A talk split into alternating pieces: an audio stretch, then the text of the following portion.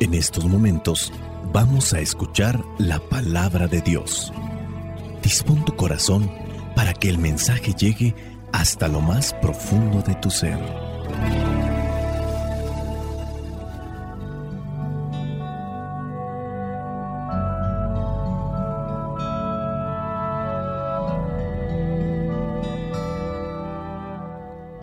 El Evangelio que la iglesia nos presenta para este día solemne, cuando recordamos el nacimiento de nuestro Salvador, el nacimiento de nuestro Señor Jesucristo, la iglesia nos presenta el Evangelio de Juan, capítulo 1, versículos del 1 al 18. Dice así, en el principio ya existía la palabra, y aquel que es la palabra estaba con Dios y era Dios.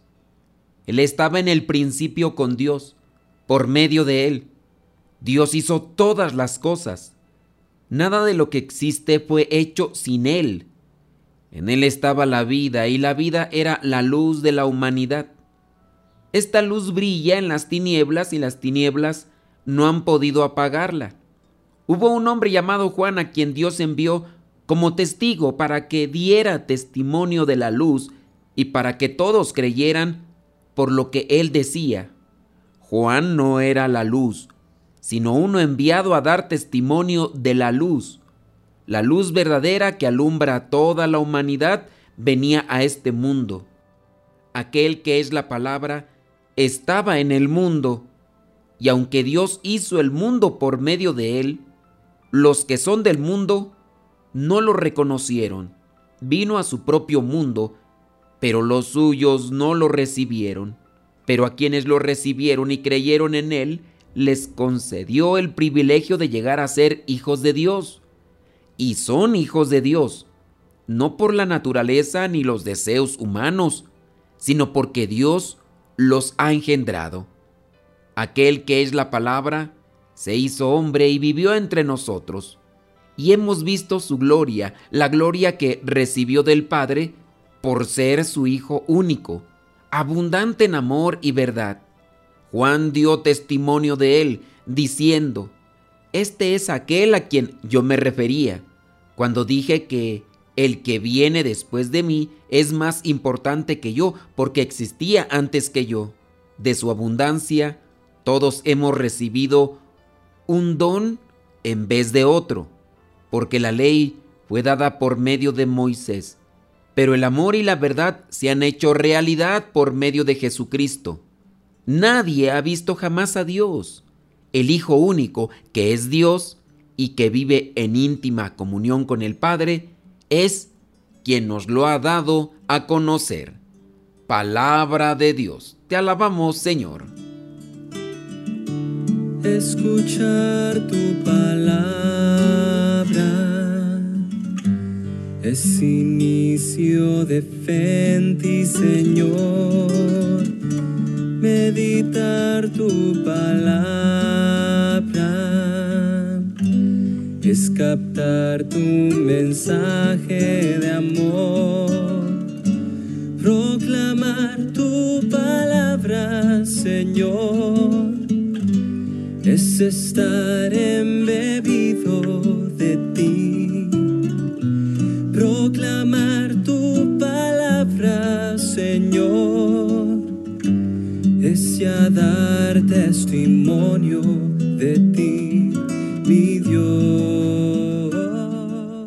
iglesia tiene presente el nacimiento de Cristo. No se tiene una seguridad de que Cristo haya nacido en un día 25, pero se recuerda su nacimiento ahora. En los principios de la era cristiana no se tenía presente el nacimiento. Ciertamente en la actualidad para nosotros es importante el nacimiento de cualquier persona, tanto así que se recuerda el nacimiento de cada uno de nosotros y también se recuerda el nacimiento de personas que han hecho algo importante en la vida. Pero en la cultura judía y para los tiempos del nacimiento de Jesús no se celebraban los cumpleaños o no se celebraban este tipo de fiestas. Hemos ya mencionado que el Evangelio de Marcos, que es el primero de los cuatro, De los cuatro evangelios que están en la Biblia, el primero que se escribió fue el de Marcos entre el año 60 y 70. Véanlo y ustedes se darán cuenta que ahí no menciona nada del nacimiento de Cristo. Quizá porque nacer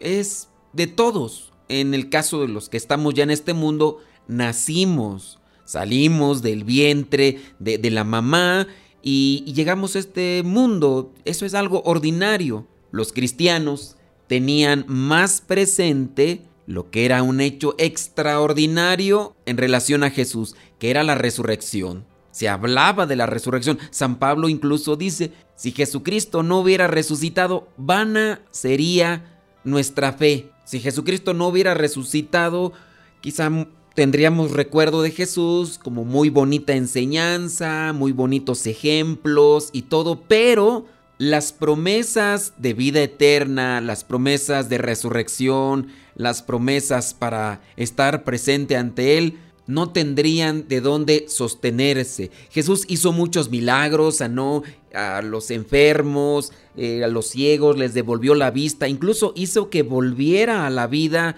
el hijo de una viuda en Naín y también incluso su amigo Lázaro y también los apóstoles hicieron que volviera a la vida personas que ya habían muerto, pero volvieron a la vida y después otra vez murieron. Lázaro volvió a morir, el, el hijo de aquella viuda volvió a morir, la hija de Jairo también volvió a morir. Todo lo que dijo Cristo, todo lo que anunció Cristo, se sustenta en la promesa que sobresale lo natural y lo común que es la resurrección. Teniendo ya presente esto y como una base de nuestra fe, por eso sabemos que en los inicios de la era cristiana no se tenía muy presente el nacimiento. En el principio ya existía la palabra y aquel que es la palabra estaba con Dios y era Dios. Él estaba en el principio con Dios por medio de él. Dios hizo todas las cosas. Nada de lo que existe fue hecho sin él. En él estaba la vida y la vida era la luz de la humanidad.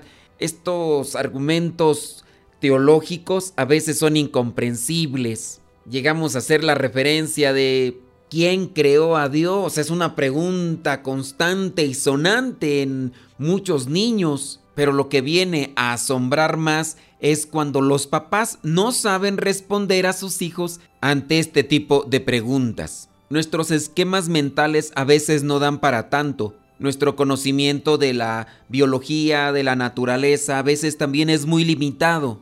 Yo le puedo decir a una persona, es que a Dios nadie lo creó. Y la persona al tener un conocimiento limitado dice, no, como que no lo va a crear nadie, tiene que haberlo creado alguien. Pues no, a Dios nadie lo creó. Dios es espíritu, pero Dios se hace carne, Dios se hace hombre para enseñarnos cuál es el camino de la salvación, pero hablando de Dios, antes de ser hombre, Dios ya existía y nadie lo pudo haber creado, y si lo creó a alguien, entonces ese que creó a Dios es más poderoso que Dios y Dios no sería entonces omnipotente, omnipresente, omnisciente. Y hay personas a las que no puedo sacar de ese bucle porque dan vuelta y vuelta. Dios ya existía, Dios ha existido y siempre va a existir. No, pero ¿quién lo creó? No lo creó nadie. Y entonces cuando la persona quiere una respuesta lógica y se amacha o se enraiza en su testarudez, pues de ahí no le saco. De ahí para allá que no comprendamos muy bien todavía el misterio,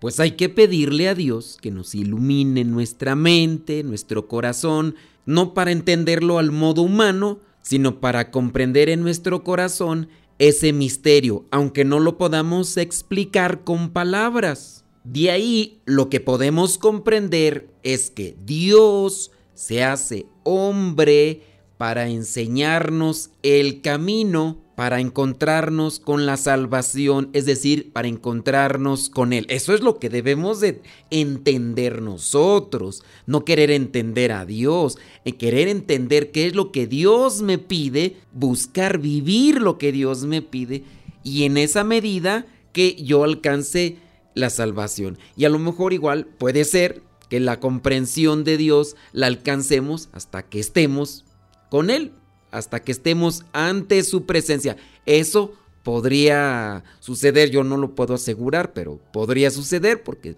Ante la presencia de Dios pueden darse muchas otras cosas más, pero eso sucederá si es que nosotros nos esforzamos y le echamos ganas en esta vida para poder alcanzar su gracia y que por medio de su gracia, de su misericordia, nosotros lleguemos ante Él. En el Evangelio de hoy se presenta Jesús como la luz. Dice, e, en Él estaba la vida y la vida era la luz de la humanidad.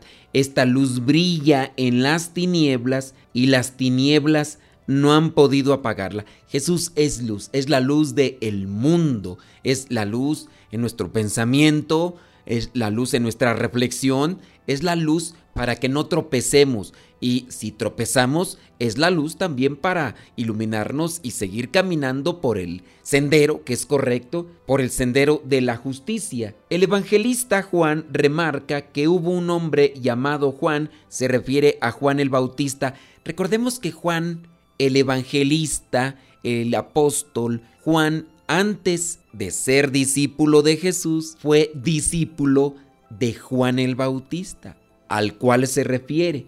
Dice, hubo un hombre llamado Juan a quien Dios envió como testigo. Nadie mejor que Juan el apóstol para hablar de aquel Juan que bautizó a Jesús. Por eso dice, hubo un hombre llamado Juan a quien Dios envió. Este Juan fue enviado por Dios como testigo, testigo, para que diera testimonio de la luz. Juan el Bautista dio testimonio de la luz, aunque no lo había visto, pero él tuvo contacto con Dios quien le compartió su luz y él dio testimonio de esa luz para que todos creyeran por lo que él decía. Juan no era la luz, dice el versículo 8, sino uno enviado a dar testimonio de la luz, un transmisor de la luz. Juan no era la luz, pero era un transmisor de la luz. La luz verdadera que alumbra a toda la humanidad venía a este mundo, Jesús, la luz del mundo. Aquel que es la palabra estaba en el mundo y aunque Dios hizo el mundo por medio de él, los que son del mundo no lo reconocieron.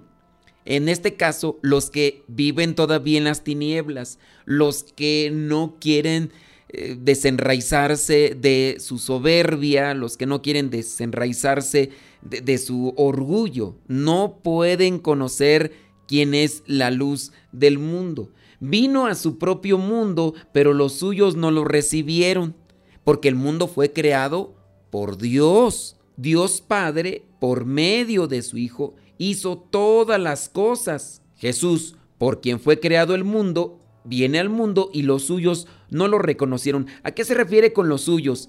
Pues en este caso es, una, es un reproche, es un reclamo hacia los fariseos, los maestros de la ley, que no reconocieron al Hijo de Dios. Dice, pero a quienes lo recibieron y creyeron en Él, les concedió el privilegio de llegar a ser hijos de Dios. Aquel que es la palabra se hizo hombre y vivió entre nosotros y hemos visto su gloria. Nosotros estamos llamados también a ser lámparas, a dar testimonio de esa luz, a ser transmisores de la luz. ¿Y cómo vamos a ser transmisores de la luz? En la medida en que nosotros tengamos una mente limpia, un corazón limpio, para que esa luz que llega a nosotros sea fielmente transmitida.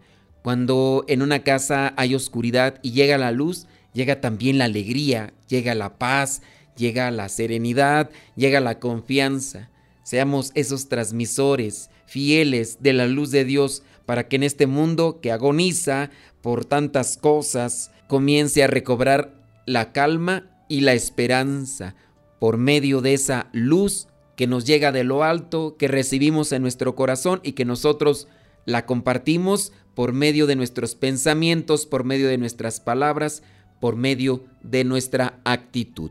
Soy el Padre Modesto Lule de los misioneros servidores de la palabra. La bendición de Dios Todopoderoso, Padre, Hijo y Espíritu Santo, descienda sobre cada uno de ustedes y les acompañe siempre.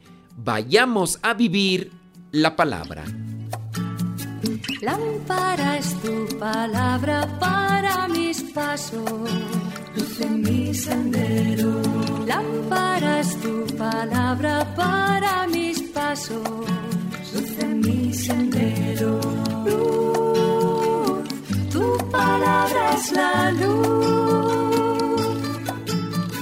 Luz, tu palabra es la luz.